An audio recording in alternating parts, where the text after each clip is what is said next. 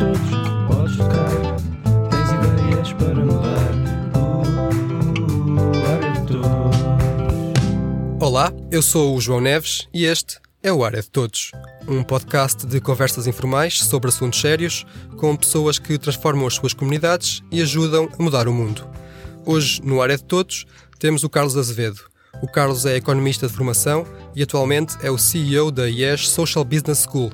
Tem já largos anos de experiência profissional no setor social, inclusivamente tem livros publicados sobre a matéria, e refiro aqui apenas aquele cujo título salta logo à vista: O Manual para Transformar o Mundo.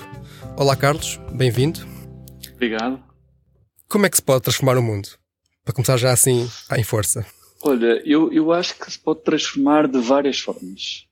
Um, e, e, nós no IES temos muito essa, essa, essa ideia de que tu podes transformar o mundo a partir de um projeto que crias, portanto, enquanto empreendedor, uh, podes transformar o mundo a partir de uma organização, seja ela social, seja ela uma empresa, seja ela uma organização do setor público, e podes transformar o mundo um, através de, do ecossistema ou através da construção de, de infraestruturas que apoiem uh, este tipo de iniciativas.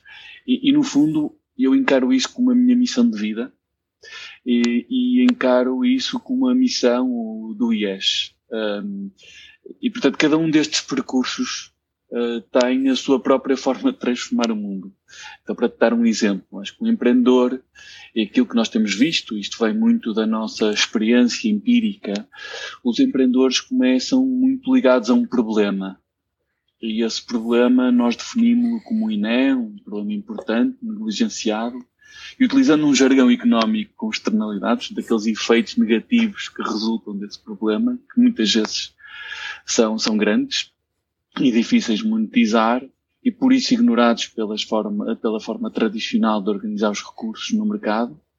Um, e, e, esse problema é tão intenso para as pessoas porque tropeçaram nesse, nesse desafio ou porque o vivem diariamente que têm de o resolver. E a solução passa a ser instrumental. É? E daí nós dizemos muitas vezes que os empreendedores de impacto são muito mais resilientes que os empreendedores tradicionais porque a solução sendo instrumental acaba por ser muitas vezes um, transformada ao longo do processo, portanto muda muito rápido, adapta-se uh, e há esta convicção do, dos empreendedores de impacto de que querem mesmo é contribuir, como tu dizias no início, para as suas comunidades, mas eu diria para a sociedade em geral.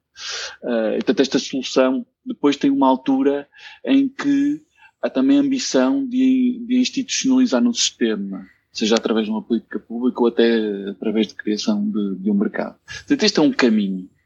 O outro caminho, eu acho que tem a ver com nem, toda a gente é empreendedora. É? Acho que estamos de acordo sobre isso. Sim. É, dentro de uma organização, transformar essa organização. E eu acho que esse caminho está a ser feito por muita gente. Um, nós trabalhamos com grandes empresas, por exemplo, que estão a abraçar essa agenda, muito empurradas por, eh, por esta nova geração, millennials, uh, mas porque encontram novas fontes de valor, sobretudo numa altura em que nós estamos, que estamos a viver, e estamos claramente numa sociedade de riqueza ou de afluência, e eu vejo as organizações a serem empurradas para a área de impacto, as grandes empresas a serem empurradas para a área de impacto uh, porque encontram novas oportunidades de negócio, porque querem reter o talento, porque as pessoas precisam de produtos mais sustentáveis. Portanto, há esta necessidade. E, e quem tem esse papel dentro das empresas normalmente é, aquilo que, aqueles, aqueles agentes que nós catalogamos como uh, intraempreendedores. Pessoas que têm uma capacidade de transformar essa cultura. E esse processo também é interessante, porque parte desse screening da cadeia de valor mas depois há todo um processo de construção do, do projeto. Um, e eu acho que estes são, são dois exemplos de como transformar o mundo, a partir de organizações existentes, mas também na criação projetos empreendedores que tenham no seu centro, no centro gravitacional, um problema da sociedade. E foi uh, derivado dessa tua missão de vida que, que surgiu a, a IES, a Social Business School? O IES nasceu em 2008, no dia 19 de dezembro de 2008. E nasceu uh, num processo muito interessante porque foi muito orgânico. Uh, o processo nasceu uh, de um conjunto de pessoas que se juntava à mesa, normalmente para comer, mas para, é sobretudo para discutir a importância do empreendedorismo social e da construção de um ecossistema de empreendedorismo social, numa altura em que não se falava de empreendedorismo social em Portugal, ou pouco se falava. Um, e a ideia, na altura, o, estes encontros uh, chamavam-se a tribo, a tribo do empreendedorismo social, e, e, estas pessoas falavam de muita coisa, falavam sobre o papel dos empreendedores, o que era que, o que é que seria preciso fazer em Portugal, como é que se poderia criar mais empreendedores de impacto, maior foco eh, na resolução dos problemas, quais eram os principais problemas com que nos confrontávamos, como é que capacitávamos empreendedores que tinham dificuldade em escalar os seus projetos, enfim, muitas discussões à volta disto. E a primeira atividade que o IES fez eh, não foi capacitar os empreendedores de impacto, mas foi uh, mapear os empreendedores de impacto em Cascais, em parceria com a Câmara Municipal de Cascais e com a Fundação EDP. Mapeamos os, os empreendedores e percebemos várias coisas. A primeira coisa é que estes empreendedores precisavam de competências uh, para organizar os seus projetos, para os gerir e para os escalar. E percebemos também que havia muitos problemas que ainda estavam por atacar. E, e foi, passado uns anos, em 2011, que nós uh, promovemos o primeiro bootcamp em empreendedorismo social, em parceria com o INSEAD, com o objetivo de uh, suprir algumas destas lacunas. Uh, o, o, processo de mapeamento aconteceu, curiosamente, desde 2008 até 2015. Nós mapeamos todo o país, de norte a sul, ilhas, inclu, inclusive, e certificamos 157 ESMAIs, portanto, iniciativas com elevado potencial de impacto, que eram aquelas iniciativas que nós entendíamos que cumpriam os principais critérios eh, de, de iniciativas de impacto, de organizações de impacto. Um, isso foi um, para nós foi provavelmente um momento mais marcante da nossa história, no sentido em que isto permitiu-nos, de seguida, estruturar uma oferta formativa que os ajudasse a dar o salto. E, e eu diria que estes três milestones, 2008 com a discussão eh, com, com, a discussão nas tribos, o mapeamento e a estruturação de toda a oferta formativa foram dois momentos marcantes. Eu somaria um quarto, que é o processo de internacionalização, que é, eh, nós começamos em 2015 o, o alargamento desta agenda, Portanto, nós, eh, eu sinto que o IES contribuiu muito para a de um ecossistema de impacto em Portugal, mas começou aí a exportar todo este modelo para outros países, em particular na Europa, mas também em África, em Moçambique, eh, em particular, mas no Norte da África, Argélia, Tunísia e Marrocos, depois no Líbano, no Médio Oriente e recentemente na Ásia, Mongólia e China. Portanto, este tem sido o nosso percurso, que começou sim com, mas eu diria com a vocação de muita gente que ainda hoje, felizmente, está, está ligado ao IES. E, passados estes um, 12 anos, não é? Um, além de, de estarem em várias partes do mundo, o que é que é hoje? O que é que faz hoje, concretamente? O, o IES, eu diria que podíamos organizar o IES em três grandes áreas. A primeira experiências de aprendizagem. Um, que, tem, que tem dois princípios, para nós são muito importantes que é o princípio da inteligência coletiva e o princípio da descentralização.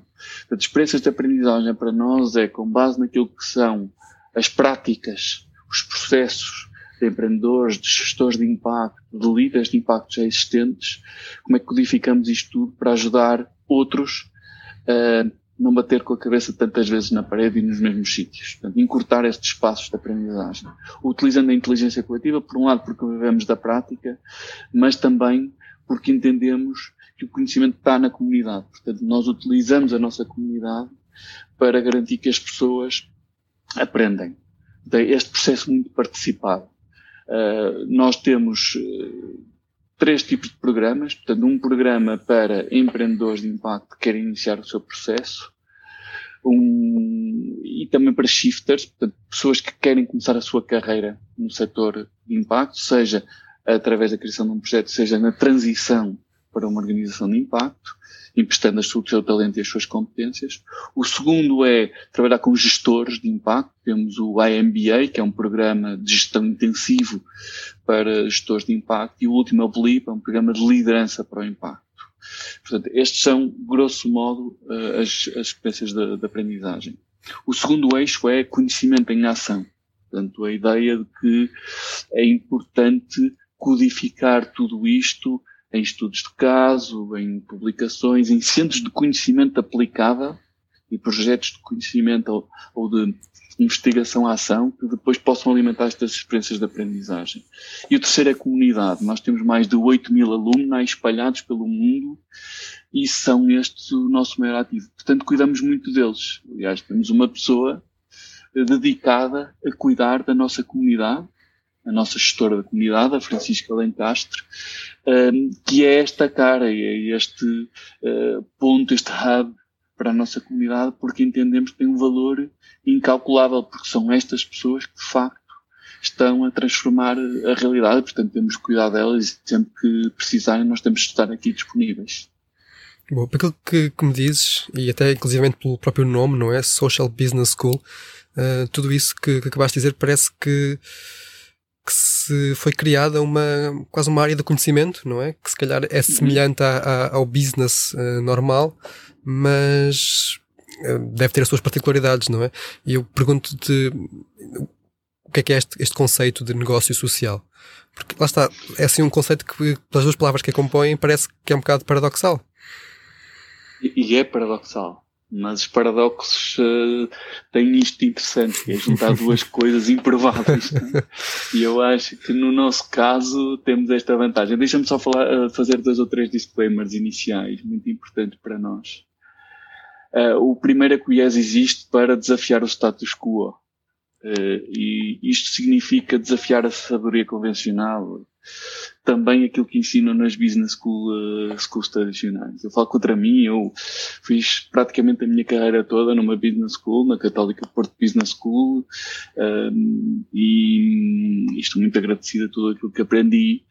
Mas eu sinto, e acho que nós todos sentimos no IES, que nem sempre a visão que nos é dada numa business school permite questionar, uh, permite proliferar, proliferar o mercado de ideias, permite organizar uma nova ordem económica. E o IES existe para isto, para questionar a sabedoria convencional, os pressupostos da sabedoria convencional e garantir que o mercado de ideias prolifere. Portanto, nós construímos uma, uma, uma economia, aquilo que chamamos de economia de impacto, uma economia que tem o impacto no centro das suas decisões.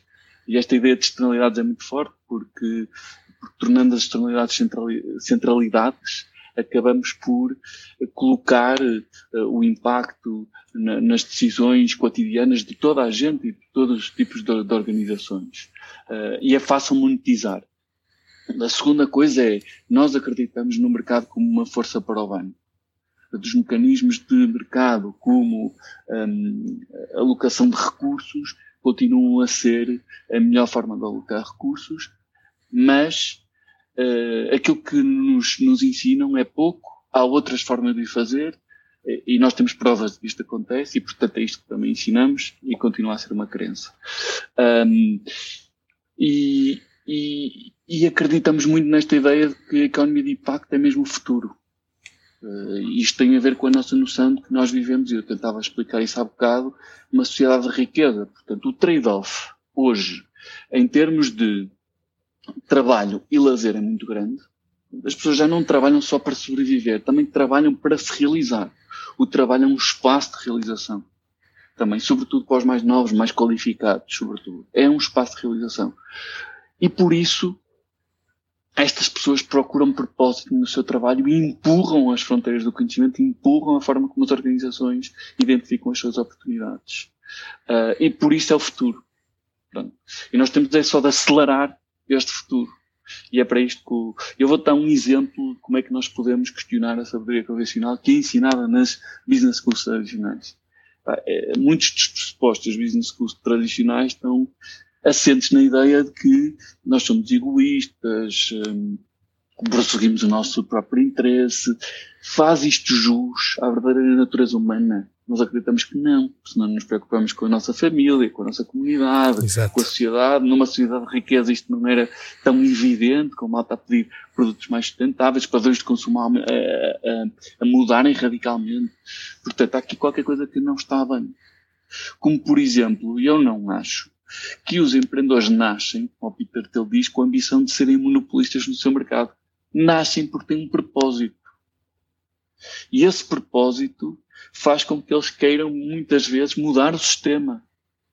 A forma como as pessoas, as pessoas relacionam, não tem de ser necessariamente um, um, problema, mas enfim, eu acho que a maior parte deles está a caminhar para aí. Portanto, isto é muito importante para nós. Agora, ainda a tua questão do negócio social e o que é que é um negócio social.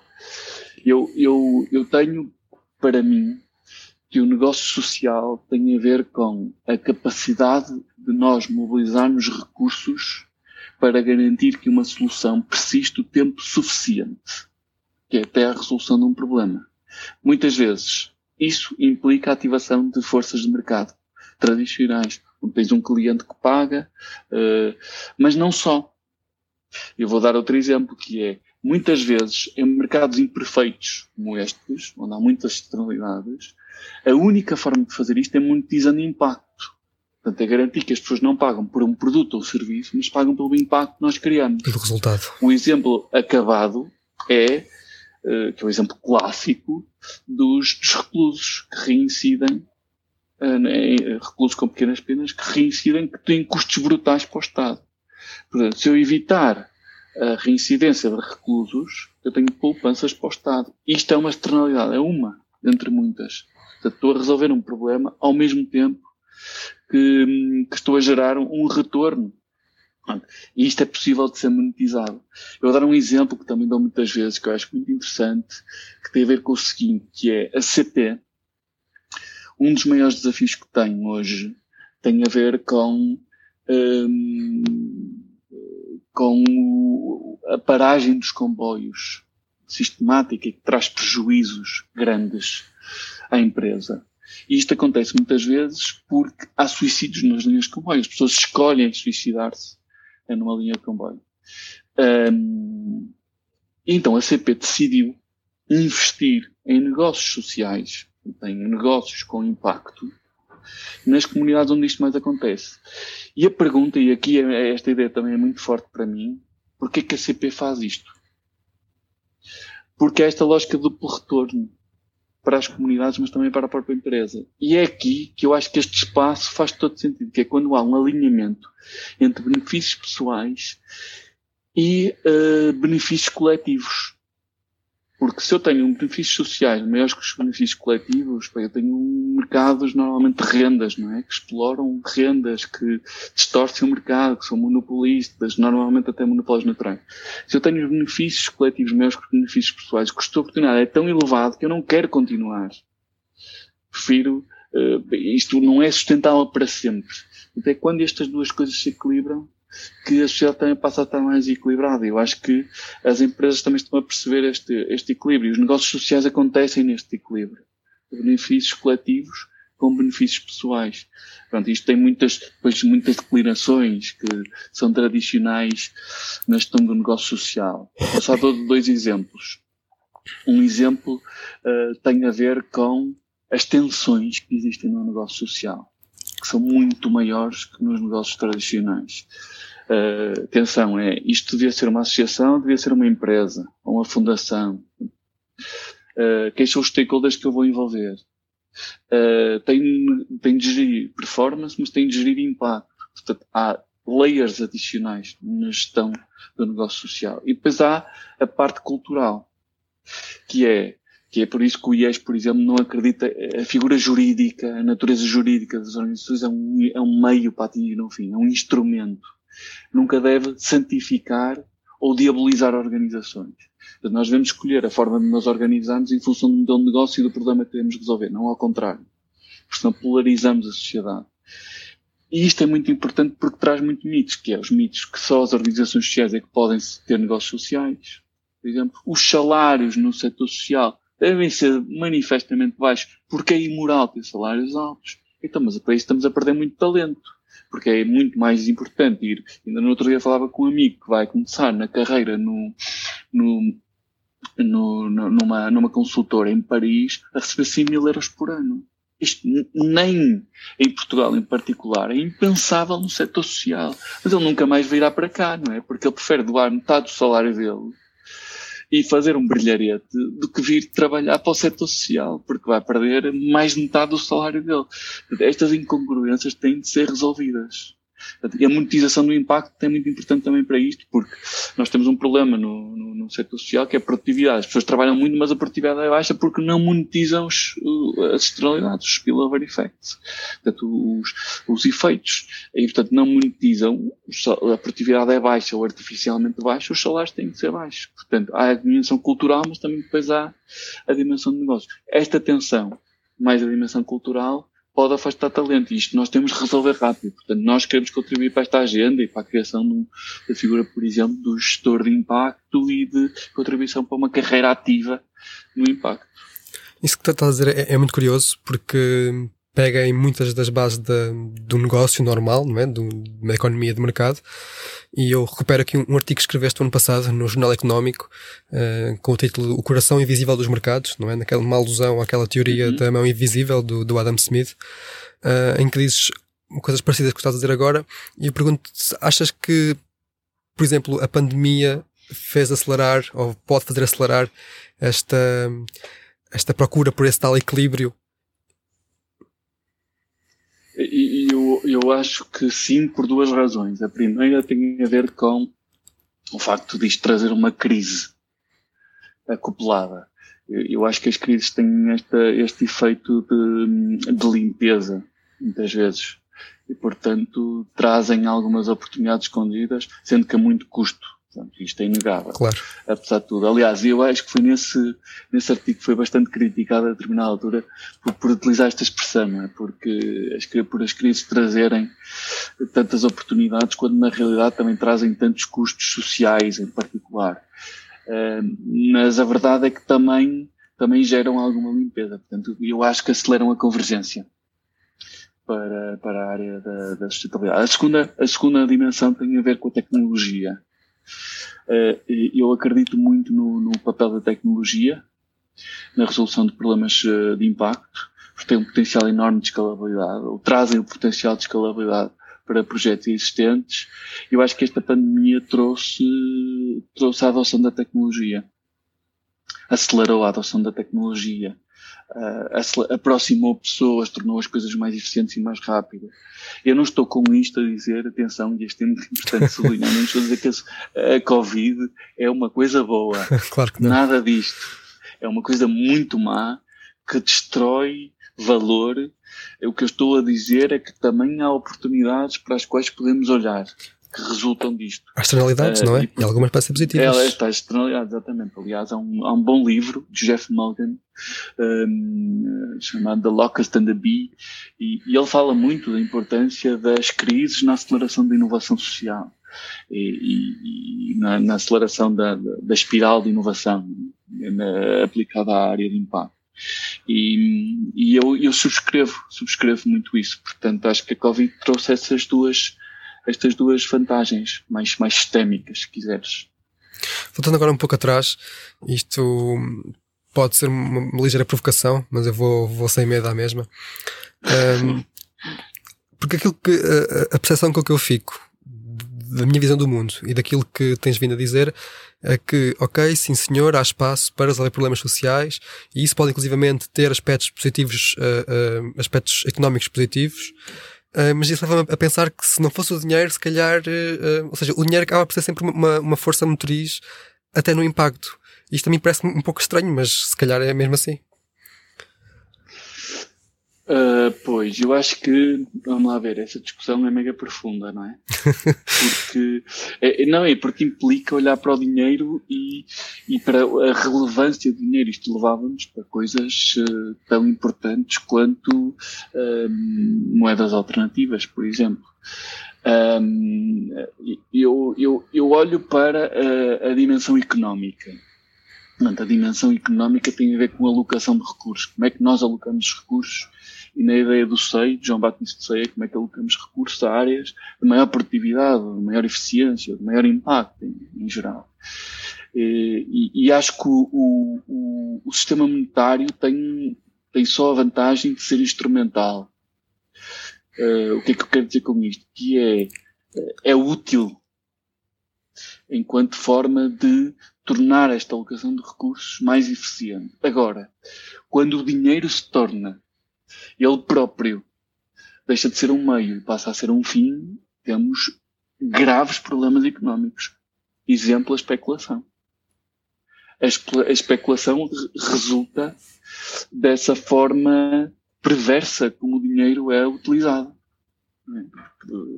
Pá, um exemplo tem a ver com, dizer, com, com a forma como, um, como na década de 90, e depois isto é repetido ciclicamente na, em 2008 aproximadamente, sofremos duas crises que resultam de uma bolha especulativa, não é? Portanto, de dinheiro que é criado em cima de dinheiro com produtos financeiros assegurar risco de pessoas que não estavam a investir o seu próprio dinheiro, mas estavam a criar dinheiro em cima de dinheiro. Quer dizer, isto chega-se a uma altura. Portanto, o que é que eu quero dizer com isto? Que é, eu acho que o dinheiro ainda é a forma mais eficiente de alocar recursos, mas depois tem este efeito perverso quando a malta cavalga em cima, em cima disto. Também não há sistemas perfeitos. Não acho que isto seja a motivação da maior parte das pessoas. Uh, e acho que quem está na área social e quem está na área de impacto, se quiseres melhor dizendo, não gosto muito da expressão área social, uh, é tem esta vocação de, de, de, um compromisso muito sério com a resolução de problemas. Agora, há um ponto que é muito importante, tem a ver com o custo-oportunidade, quer dizer, tu alocas teu, os teus recursos, o teu tempo, se ele for bem remunerado e de forma justa. Só preferes não fazer. Certo. E portanto, é, aí, quer dizer, o teu tempo acho que tem de ser bem remunerado por uma questão até de responsabilização, de custo de oportunidade e de justiça. Também é uma questão de justiça. Hum, e portanto, sim, não acho que no final do dia seja só seja o dinheiro. Eu acho que o dinheiro é importante uh, por estas razões. Só por ter certeza se, se, percebi, quando tu dizes que o dinheiro é uma, forma, uma boa forma de alocar recursos, quer dizer que o, o dinheiro é uma ferramenta, não é? Que te permite ter outras coisas. Ok. Isso e não só, e tomar decisões. Não é? Como é que tu. É uma coisa muito básica, não é? Que nós ensinamos a introdução à economia. Quer dizer, como é que tu ias trocar uh, cenouras por cavalos? Ok. Né? Então tem de haver aqui uma, uma forma de, tu perceber se estas trocas fazem, fazem sentido. sentido não é? E, é, e, é esta, e é esta perspectiva que o dinheiro tem agora. Depois, pá, o Galbraith tem um ensaio extraordinário, o Affluent Society, em que ele fala muito da evolução do papel do, do, do, dinheiro e como é que, por exemplo, hoje o crédito, que no fundo o crédito é venda de dinheiro, e o, a taxa de juros é o preço, uh, como é que isto empurra a nossa capacidade de adquirir coisas, pronto, que depois leva-nos à especulação também. Um, isto tem um limite. As pessoas não se conseguem endividar para sempre. Portanto, eu acho que é aqui que nós temos de, de, de, equilibrar a coisa e o sistema, e aqui também que o impacto pode ter, pode ter um papel. E aí a educação tem um papel muito importante. Deixa-me só dizer, só dizer isto, que é, tu devias educar as pessoas, e mesmo nas business schools, que é tradicional, tens o percurso, aquele percurso que vai desde o egoísmo, o próprio interesse, a, a, o dinheiro como um fim, etc. Então, mas ensina as pessoas a pensar de outra forma. E a pensar que o impacto é o, é o teu objetivo, ainda que o dinheiro seja instrumental. E aí tu lá está, equilibra-se a questão dos benefícios pessoais e benefícios sociais. Se a educação nos leva para outros caminhos, então acho que hum, vamos criar um círculo uh, infinito de, de especulação e, e, aí o dinheiro torna-se mesmo uma coisa perversa. Ainda nesta dinâmica do dinheiro ou o impacto como real motivação de, de fazer o que quer que seja, faz-me pensar em, em, grandes marcas que adoptam, adotam novos produtos ou novas técnicas mais sustentáveis e há sempre aquela dúvida que paira, que eu não sei se é verdade ou não, às vezes parece que é uma espécie de uma teoria de conspiração, mas há aquela dúvida que paira que uh, que se ouve, que eu ouço muito, ah, só fazem isso porque dá dinheiro ou porque faz parecer bem.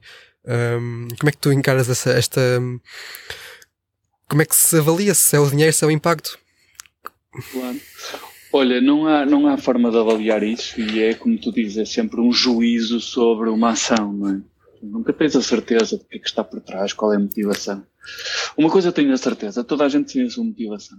Certo. Ninguém age sem motivação. Uh, tu não te levantas na, da cama todos os dias a dizer, pá, eu vou ser bonzinho uh, de forma aleatória, não é? Há alguma coisa que também te diz, ou seja, neste exercício altruísta também pode ser egoísta, não é? Portanto, estas duas coisas convivem. E as pessoas reagem a incentivos. Eu sou economista e acho muito que os incentivos têm um papel muito, muito, uh, um papel fundamental na forma como nós agimos. E, e eu acho que as pessoas reagem a esses incentivos. Portanto, as empresas também as empresas, na minha perspectiva, uh, estão a abraçar esta área porque têm um interesse, têm uma agenda que é, um, o talento. Temos 75% dos millennials estão a pedir mais propósito no seu trabalho. Ora bem, se eles não abraçam isto, se as empresas não começam a convergir para aqui, perdem o seu talento. Segunda coisa, que é o acesso a recursos. O capital está cada vez mais caro. O acesso a capital hoje, é, nota, uma nota muito simples, que é na Europa, 50%, 53%, para ser mais exato, dos assets under management, portanto, dos ativos sob gestão dos fundos, são escrutinados com critérios de ambiente, social e de governance. Portanto, se eles não são escrutinados, não acedem a capital, ou se acedem a um capital muito mais caro. Portanto, têm interesse em convergir para esta área. Terceira coisa, que é, numa sociedade de afluência, voltando ao, ao, à ideia inicial, as, as, pessoas procuram produtos mais sustentáveis e procuram a resolução de problemas e hoje cada vez mais é difícil ativar necessidades. É para aqui que as empresas têm de se virar. Só isto, estamos a ativar três fontes de valor para uma empresa. É mais do que suficiente para agirem. Uh, portanto, e depois há, há, a quarta que é aquela que tu disse, que é o societal goodwill. Eu faço isto porque quero aumentar o meu goodwill junto da sociedade, junto da comunidade onde estou, etc. Também é verdade. Pronto, mas são quatro fontes de valor. E, portanto, reagem a estas quatro fontes de valor, na minha opinião. E eu quando digo que, que mesmo acreditando que fazem isso para aumentar os lucros, até isso é legítimo, quer dizer, eu não, não posso, claro, não posso claro. exatamente julgar uma, uma, uma empresa, claro. uma grande corporação por, uh, por alcançar ou por uh, querer alcançar aquilo pela qual ela foi precisamente criada, não é? Uhum. Claro, Agora, claro. Desde que crie valor, não é? Sim, eu, eu acho que é como tu dizes, é este equilíbrio, é neste equilíbrio entre, entre as coisas que façam sentido de forma económica, que tenham impactos positivos, um, se calhar é mesmo por aí o caminho, porque eu também não. Eu sou um bocado utópico, mas eu também não acredito propriamente num, num mundo sem dinheiro ou num, ou num sistema pós-capitalista muito diferente deste. Um, mas pronto, agora também não, vou afundar mais na economia porque não percebo rigorosamente nada. Tive, tive algumas aulas na, na Faculdade de Introdução à Economia, mas pouco ou nada retive. Uh, e queria recentrar na questão do empreendedorismo social.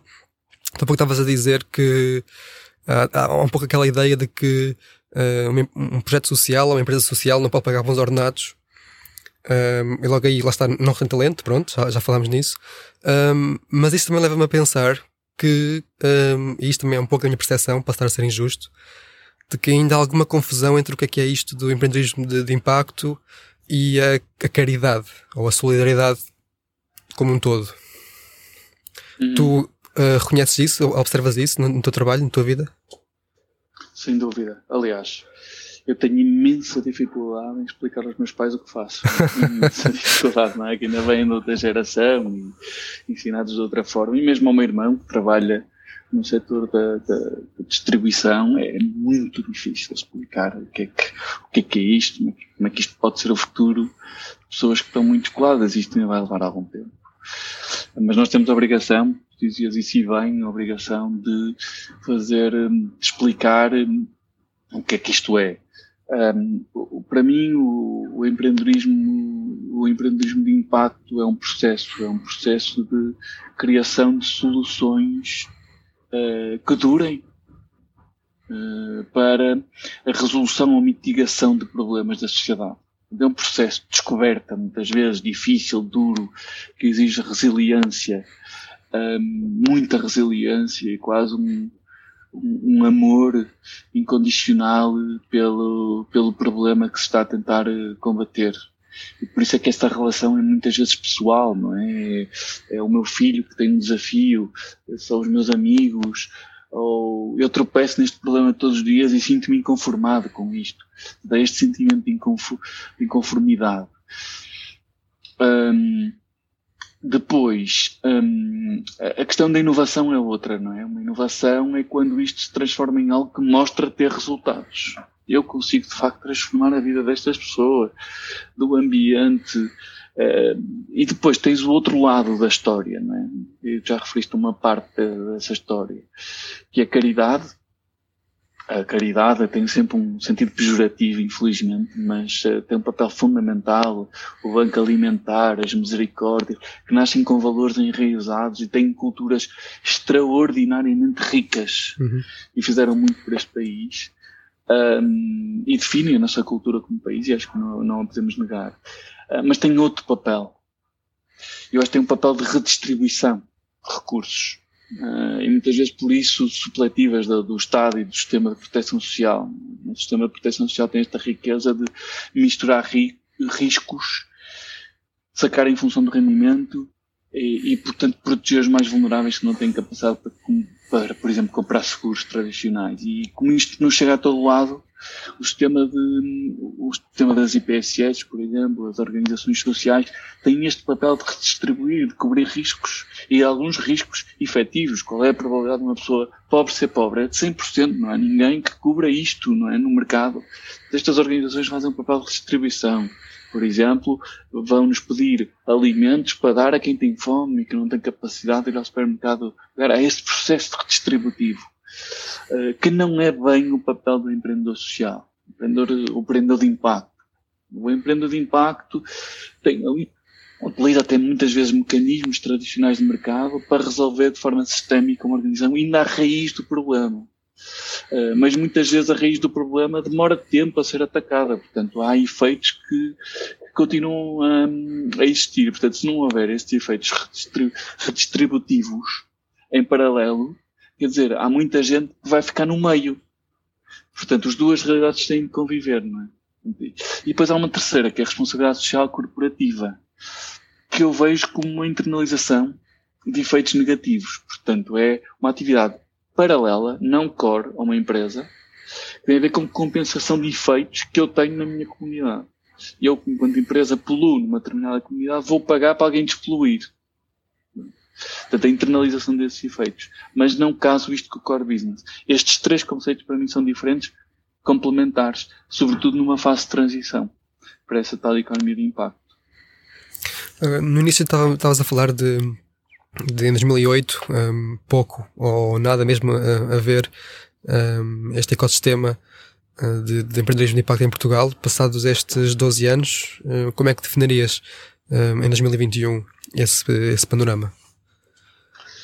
Olha, acho que está muito maduro, mais maduro. Acho que ainda não está naquilo que onde, onde poderia estar, obviamente. Acho que há muito trabalho por fazer, um, mas está muito melhor do que estava em 2008, sem dúvida. E bem, eu defino um ecossistema com, com cinco em cinco dimensões: políticas públicas, fundos, um mercado a funcionar, uh, estruturas de capacitação e talento a fluir. Uh, e, e, tu, nestas cinco áreas, vês coisas a acontecer em Portugal, e por isso é que Portugal é um exemplo. Políticas públicas. Tens uma EMPIS, tens uma estrutura de missão Portugal de Inovação Social que tem 150 milhões de euros alocados a promover a inovação social. Temos uma área metropolitana do Porto, por exemplo, com os 17 municípios que capacita, que promove a inovação local, que afeta recursos para isto acontecer. A mesma coisa com, por exemplo, a Câmara Municipal do Porto. Eu estou a focar no Porto porque é uma realidade que conhecemos relativamente bem, mas podia referir a Cascais. Um, portanto, que tem, que tem estruturas de apoio a empreendedores sociais. Portanto, a políticas públicas está a acontecer, esta dimensão infraestrutural. Fundos foi agora, inclusive mudou a regulação para os fundos de impacto. O CMVM lançou, lançou uma nova regulamentação e transferiu tudo aquilo que são as normativas na, na gestão deste tipo de fundos para, para uma lei. Essa lei foi publicada. O primeiro fundo de impacto está aí, que é a MAISE. Vai nascer o próximo. Vão nascer mais. Portanto, esta, esta, esta regulamentação está a fazer com que novos fundos apareçam com esta dupla perspectiva, que é contratualizam métricas de impacto, mas ao mesmo tempo exigem desempenho financeiro, uh, e portanto transformam isto como uma oportunidade económica de facto. O mercado, portanto, cada vez mais temos projetos que nascem com um impacto na sua, na sua na sua gênese.